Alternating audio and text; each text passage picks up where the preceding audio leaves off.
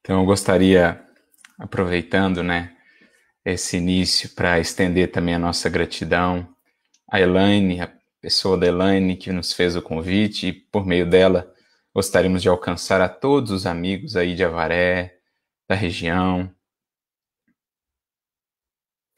Agradecendo também a Jaque pela, pelas palavras de carinho, de estímulo fraterno e parabenizar todos os amigos que estão organizando o encontro, que vêm nesse esforço por semear a doutrina espírita, por congregar os corações, por trazer realmente essa luz do Consolador para a nossa vida, para o nosso mundo, para que, guiados e fortalecidos por ela, possamos avançar rumo à definitiva transformação para, para um mundo melhor, né? a começar de nós mesmos. Transformação essa que é a nossa grande meta com Cristo no seu Evangelho. E é sobre isso que nós vamos conversar nesta tarde, a partir de uma fala do querido apóstolo Paulo, que sintetizou nas suas cartas as suas experiências mesmo com Jesus. Tudo aquilo que viveu, tudo aquilo que passou, colocou ali naqueles textos o seu próprio coração a sua experiência de comunhão com Jesus. Tudo aquilo que pôde aprender nas várias lutas que enfrentou, que faceou com coragem, com firmeza, com fortaleza, com exemplo que nos legou, e com isso pôde ele nos deixar essa tamanha riqueza que são as suas cartas, que são as suas palavras. Para nós, riqueza esta ainda mais ampliada, graças a essa obra bendita e luminosa que é o livro Paulo e Estevão.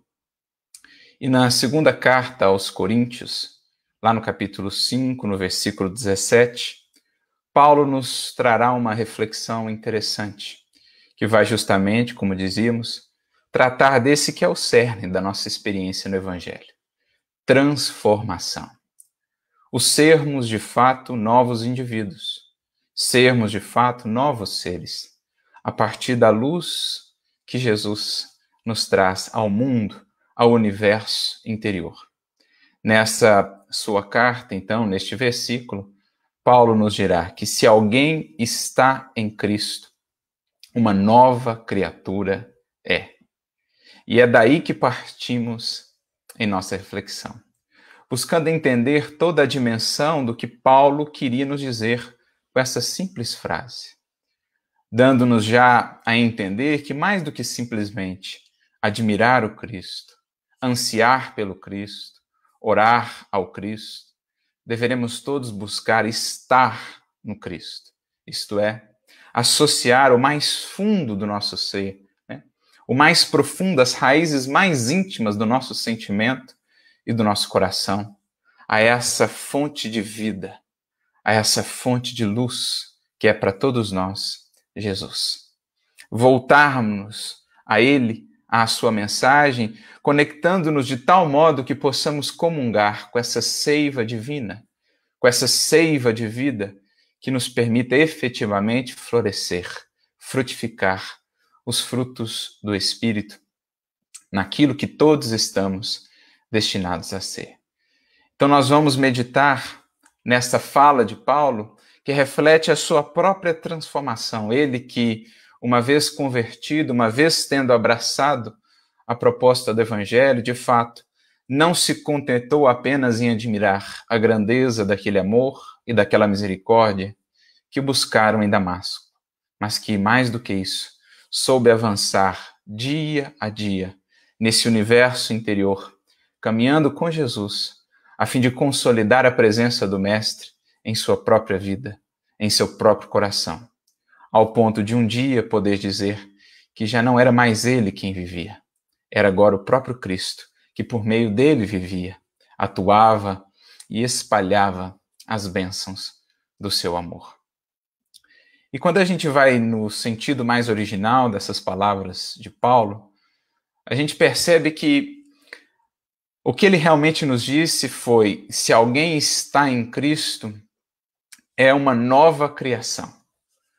Então, a, a palavra que foi traduzida por criatura, ela na verdade é criação, que pode ser entendida também como criatura.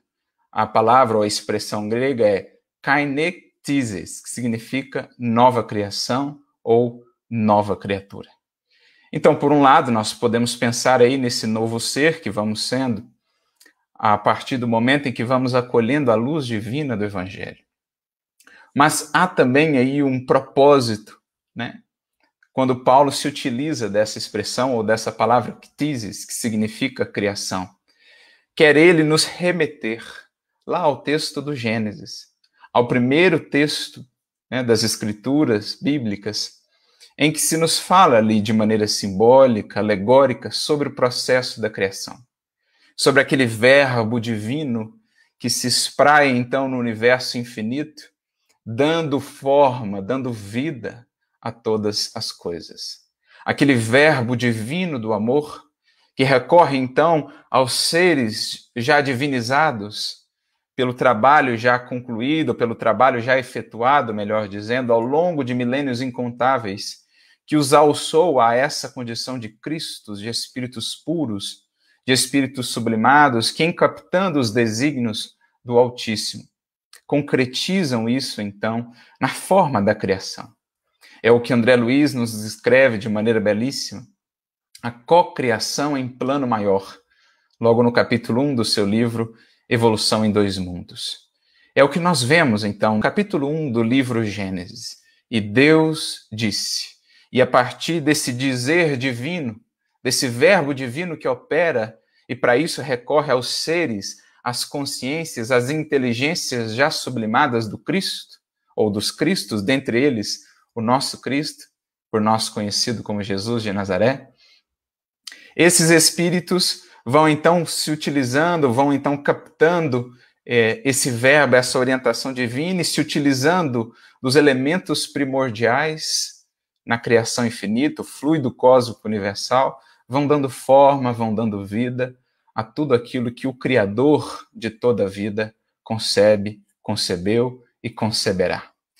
Então, Paulo, ao nos convidar a pensar essa nossa renovação a partir desse termo, ele quer fazer um paralelo.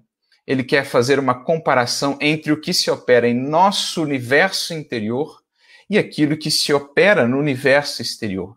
Entre essa criação divina que, que se dá por meio desse verbo criador, que se utiliza desses seres, né, desses Cristos, desses Messias, espíritos puros, que concretizam a vontade divina, ele quer fazer um paralelo entre essa criação e aquilo que se opera, no fundo, dentro de nós, quando acolhemos o Verbo divino, renovador do Cristo de Deus. Quando a luz do Evangelho nos visita, é ela, esse Verbo do amor que dá vida, que renova esse nosso mundo interior, muitas vezes estéril, muitas vezes um deserto, justamente pela ausência dessa força, dessa água da vida. Quando o Evangelho alcança-nos, portanto, o mundo, o universo interior, eis que uma nova criação se faz. É uma nova gênesis, e daí o nome regeneração. É gerarmos novamente, agora segundo um novo modelo, um novo referencial que nos foi dado no Cristo, naquele que é o Adão aperfeiçoado. Se o primeiro Adão lá do Gênesis é o projeto, é o esboço, no Cristo nós temos o projeto acabado. É o que Paulo vai trabalhar na sua primeira carta aos Coríntios, no capítulo 15. O Cristo é esse último Adão. Então nós temos em nós uma nova Gênesis, regeneração, uma vez que acolhemos a luz do Evangelho, esse verbo divino do amor que traz vida ao nosso deserto. Como se tivéssemos uma paisagem arrasada, que é então completamente renovada pela essa força da vida. Imaginemos a nós, no meu caso, mineiro, que viajo ali por Minas Gerais tantas vezes quando vou rever a minha família, naquele período da seca em que muitas vezes temos ali as queimadas e vemos a paisagem completamente destruída, completamente arrasada pelo incêndio.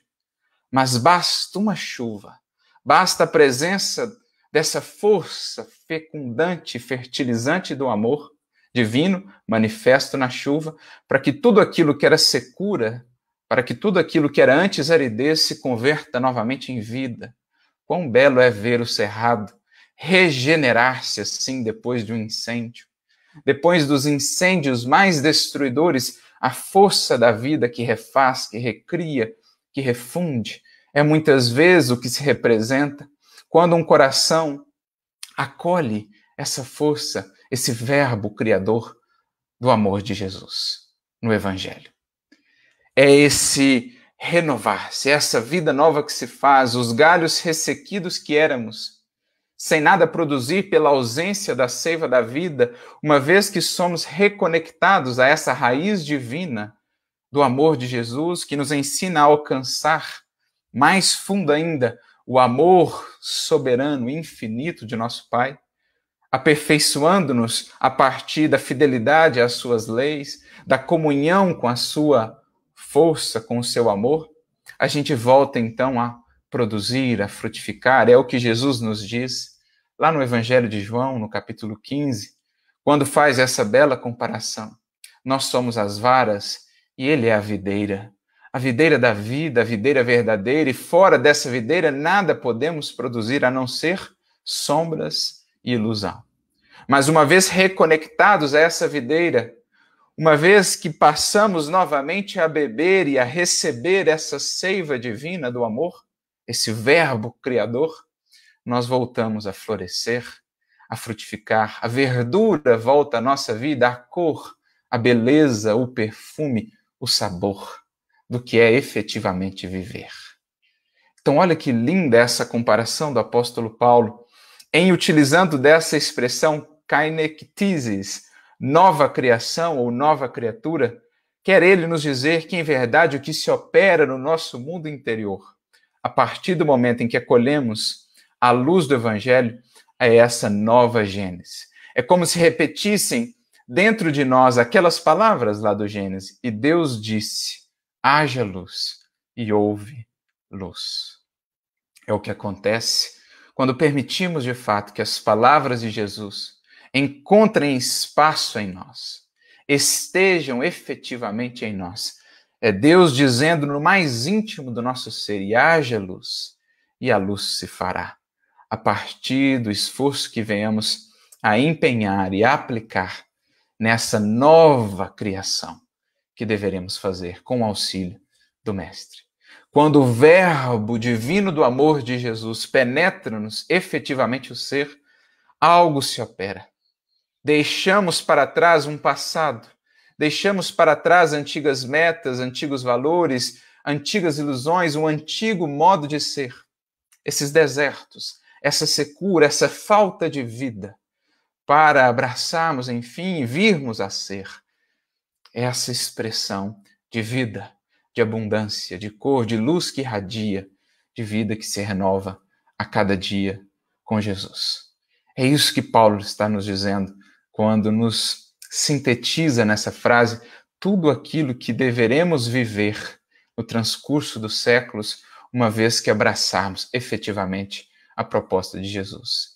Se alguém estiver realmente nele, será uma nova criação, uma nova criatura, regeneração. A partir desse verbo criador do amor de Jesus. Por isso, para ilustrar bem o que julgamos ser essa nova criação, recorremos ao auxílio do nosso benfeitor Emmanuel. Quando, no capítulo 74 do livro Fonte Viva, vai justamente ele comentar sobre um versículo que está nesse mesmo capítulo da segunda carta aos Coríntios, de Paulo, desta vez o versículo 14, em que Paulo nos dirá: O amor do Cristo nos constrange. Ora, era justamente o que falávamos. Esse Verbo divino que é Jesus, uma vez que adentra o nosso universo interior e nos diz então, haja luz, a gente se sente constrangido, a gente se sente impelido à renovação, a tornarmos-nos de fato a cada dia novas criaturas. E o título da mensagem não poderia ser melhor? Emmanuel coloca o título Quando há luz então, quando essa ordenação, quando esse chamamento se faz em nosso universo interior, e Deus disse: haja luz a partir do Verbo divino do Cristo, essa luz então começa a nos tomar.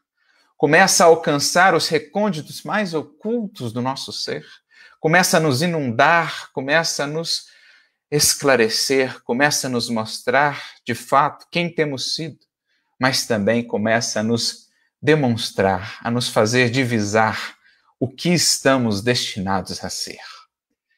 Essa é a nova criação que se opera em nós. Então, Emmanuel foi muito feliz nesse texto, já ao escolher esse título e esse versículo tão belo, porque no fundo é isso.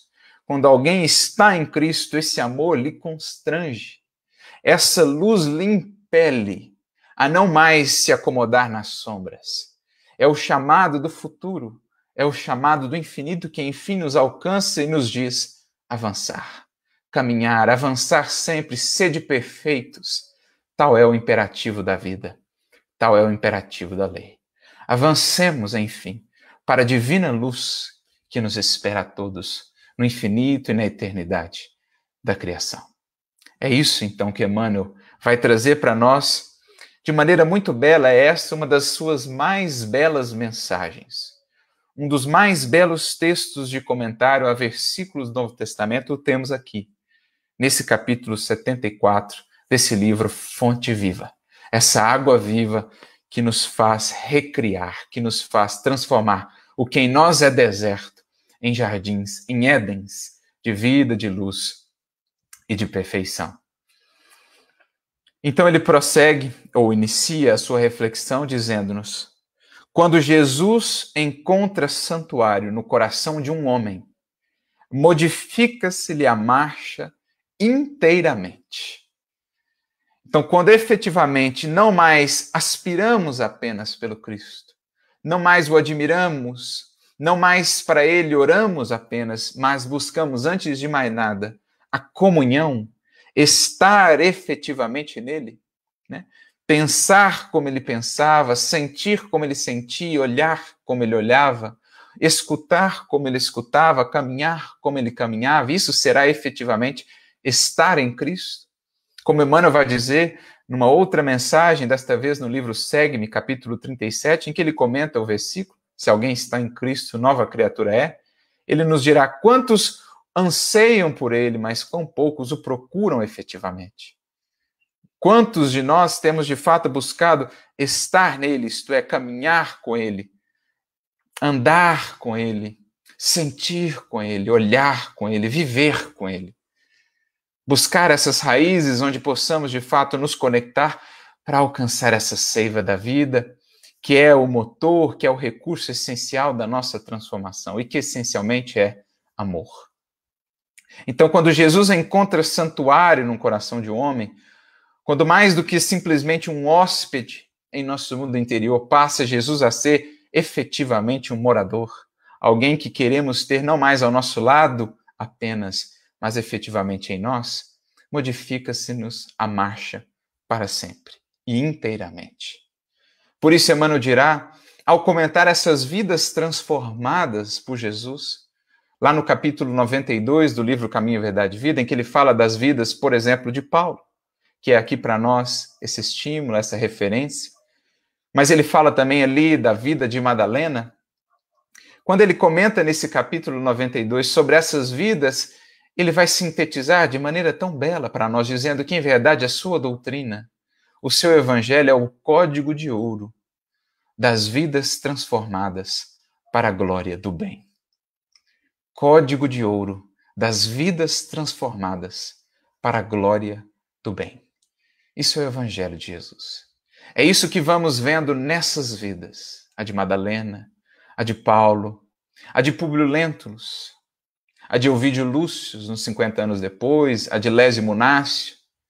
Vidas de orgulho, muitas vezes, vida de paixões, vidas de ilusões, vida de quedas morais, mas que uma vez tendo alcançado essa fonte, uma vez tendo acolhido essa luz, esse Verbo Criador do amor de Jesus, uma nova criação se deu.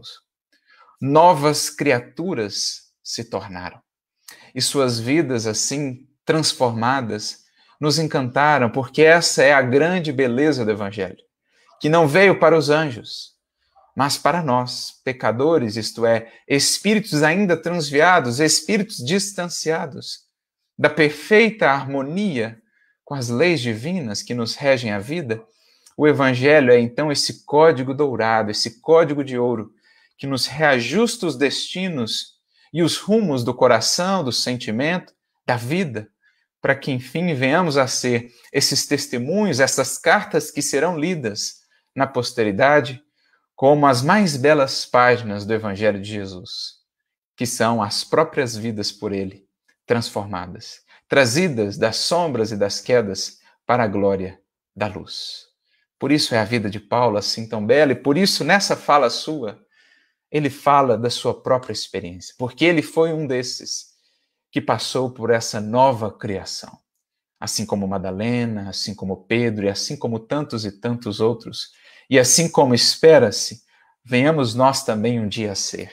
Aqueles que, constrangidos por esse amor imenso, avançam, reajustam rumos, caminhos, sentimentos, para podermos efetivamente seguir e viver com Jesus.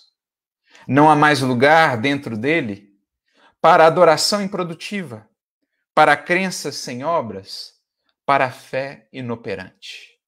Não mais os aspectos exteriores da religiosidade, não somente as capas das ilusões ou dos rótulos humanos, mas agora essa fé realizadora, essa fé que é viva e que é tão presente nos escritos de Paulo, quando ele dizia que essa é a fé de fato que salva, essa é a fé que renova, não a da simples crença, não a da simples adesão verbal a Jesus, mas a fé que se faça fidelidade, que se faça coerência, compromisso no trabalho e no esforço de cada dia para refletirmos um pouquinho mais de Jesus, para imprimirmos em nós, em nossa fisionomia moral, a cada dia mais um traço, uma marca de Jesus.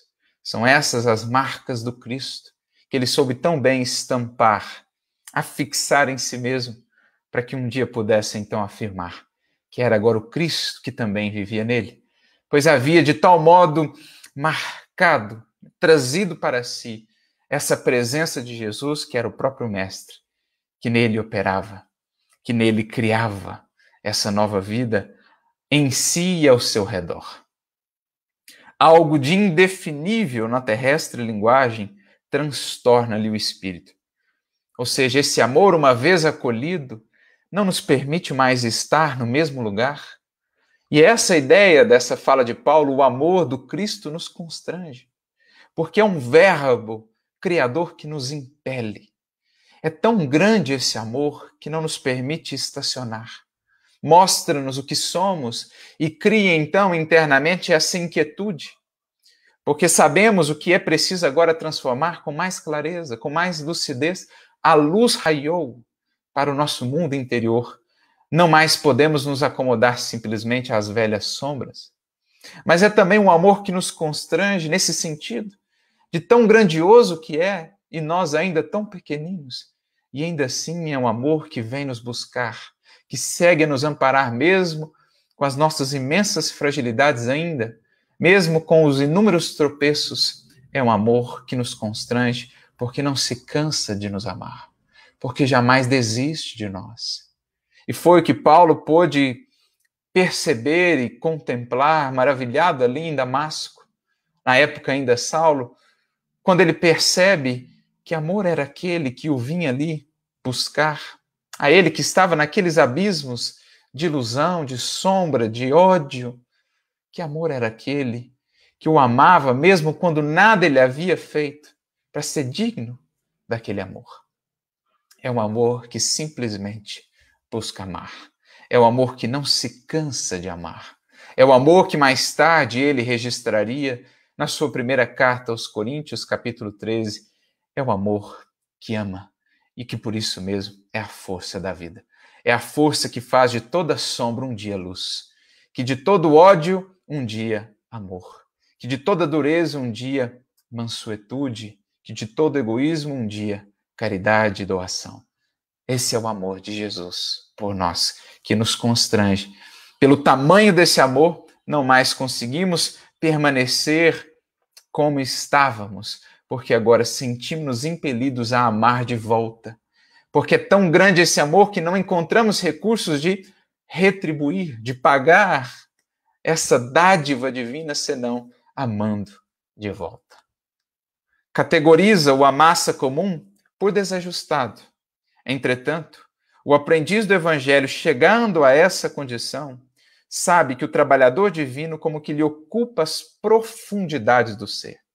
Vai na nossa raiz mais profunda, lá no mais íntimo do nosso ser e nos ocupa, e nos preenche, e nos fala então de uma vida nova, como a força de uma torrente que nos arrastasse, que nos levasse a sair do lugar e abraçar os caminhos do infinito que nos esperam a todos. Esse é o amor de Jesus quando nos alcança aqueles que assim adentram nesse novo ritmo, nessa nova dinâmica de vida, muitas vezes serão incompreendidos, serão taxados por loucos. Assim foi com Lívia, quando se converte ao cristianismo, por Lentulus não conseguia ver ali senão loucura. Assim foi com Elvídio Lúcio, assim foi com Lésio Munácio, assim foi com tantos e tantos outros, com os primeiros mártires. Assim foi com Chico, nosso querido Chico. Quantos não viam nele essa loucura? Como assim? Que vida é essa? Que tanto dá de si sem nada esperar? Que tanto recebe de críticas, de calúnias? Que tantas lutas enfrenta sem nunca reclamar? Que vida é essa? Que loucura é essa? Senão a loucura de amar como Jesus nos amou? Porque já dizia Paulo, para Deus muitas vezes a sabedoria dos homens é loucura, mas para os homens muitas vezes a sabedoria de Deus é que é loucura. Então é preciso meditarmos no que será realmente estar em Cristo para vivenciarmos essa nova criação. Renova-se-lhe toda a conceituação da existência. O que ontem era prazer, hoje é ídolo quebrado. O que representava meta a atingir é roteiro errado que ele deixa ao abandono. Olhemos para a vida de Paulo, que foi ele também um desses taxado de louco após a conversão.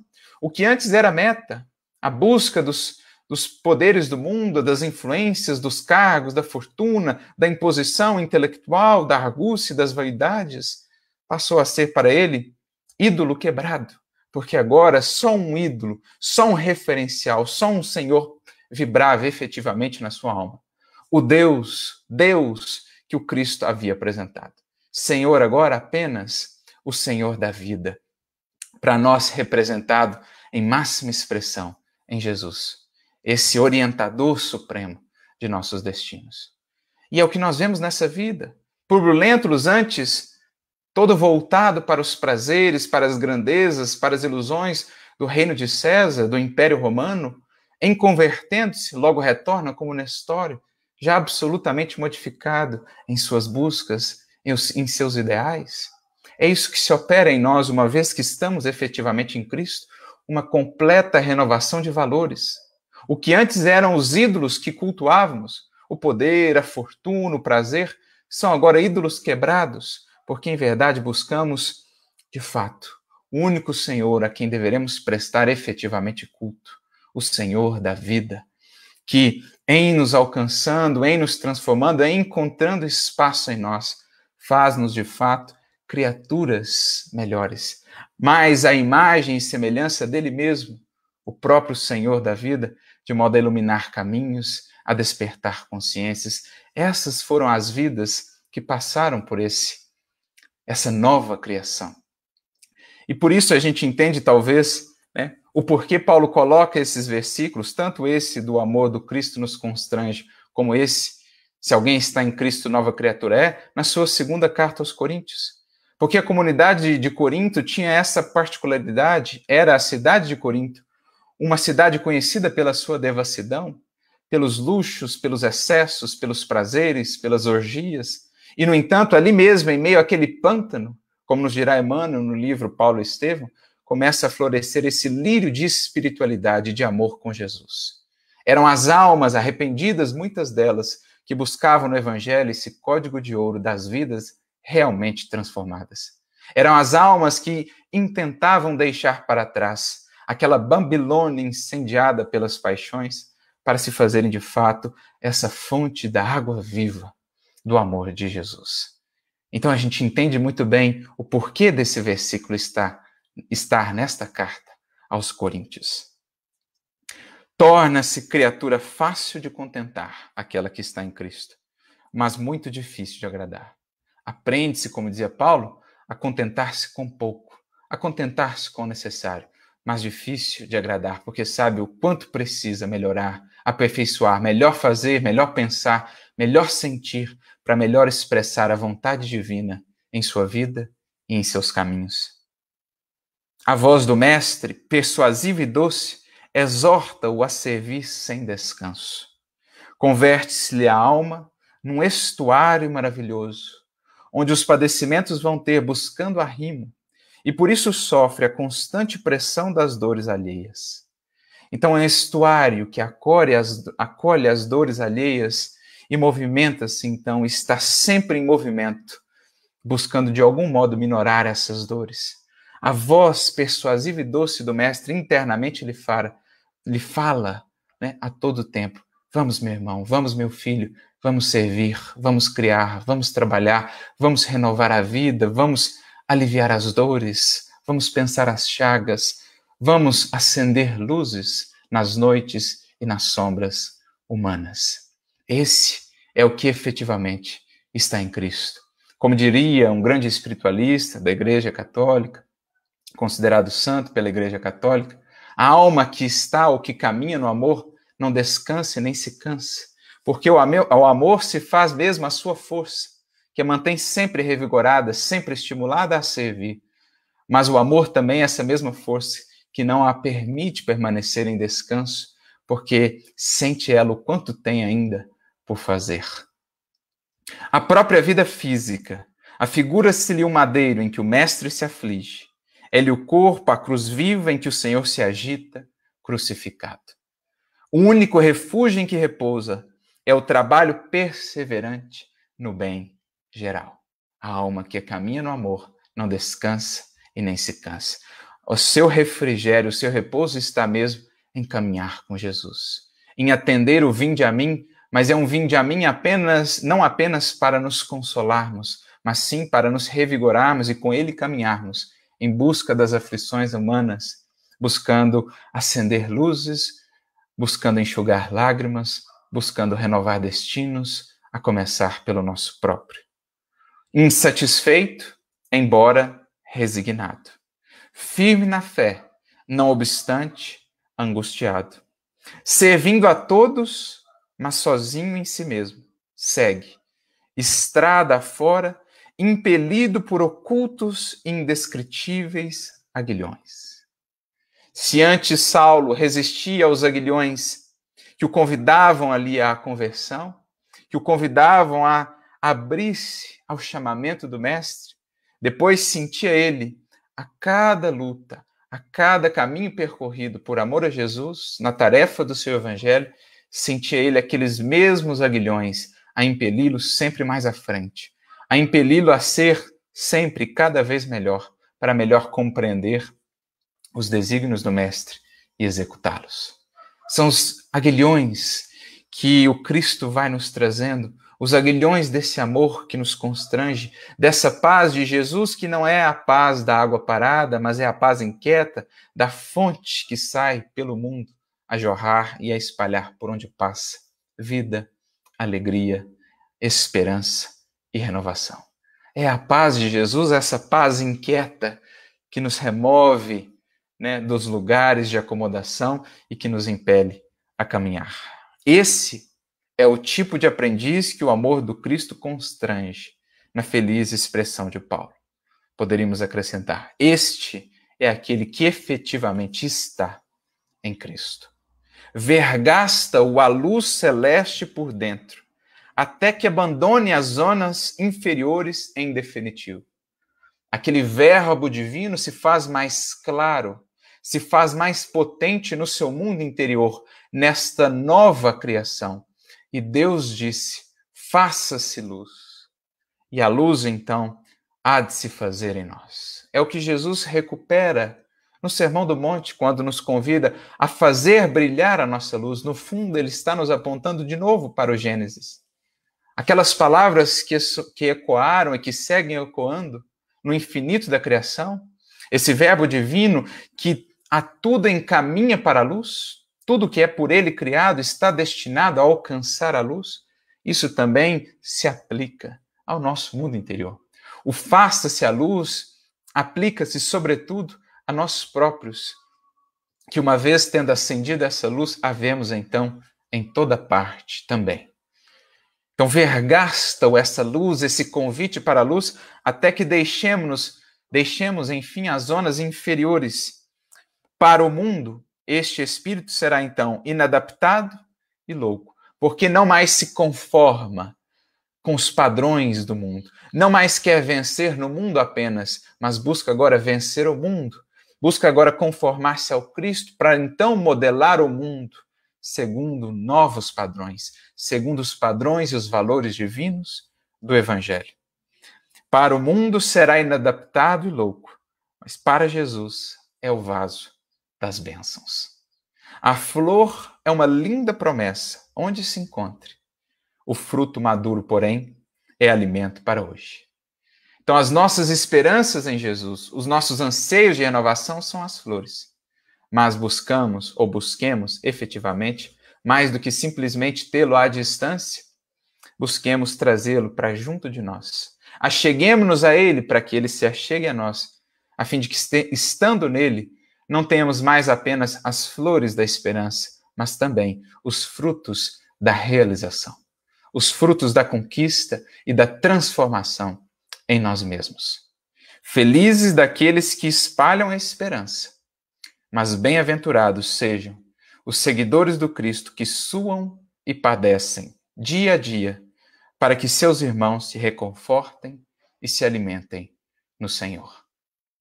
Então, felizes aqueles que já expressam em suas vidas as flores da esperança com Jesus, a busca, o esforço, mas felizes aqueles que, num esforço inaudito, abraçando de fato esse Verbo divino, de uma nova criação, felizes aqueles que já se façam os frutos saborosos da realização com Cristo.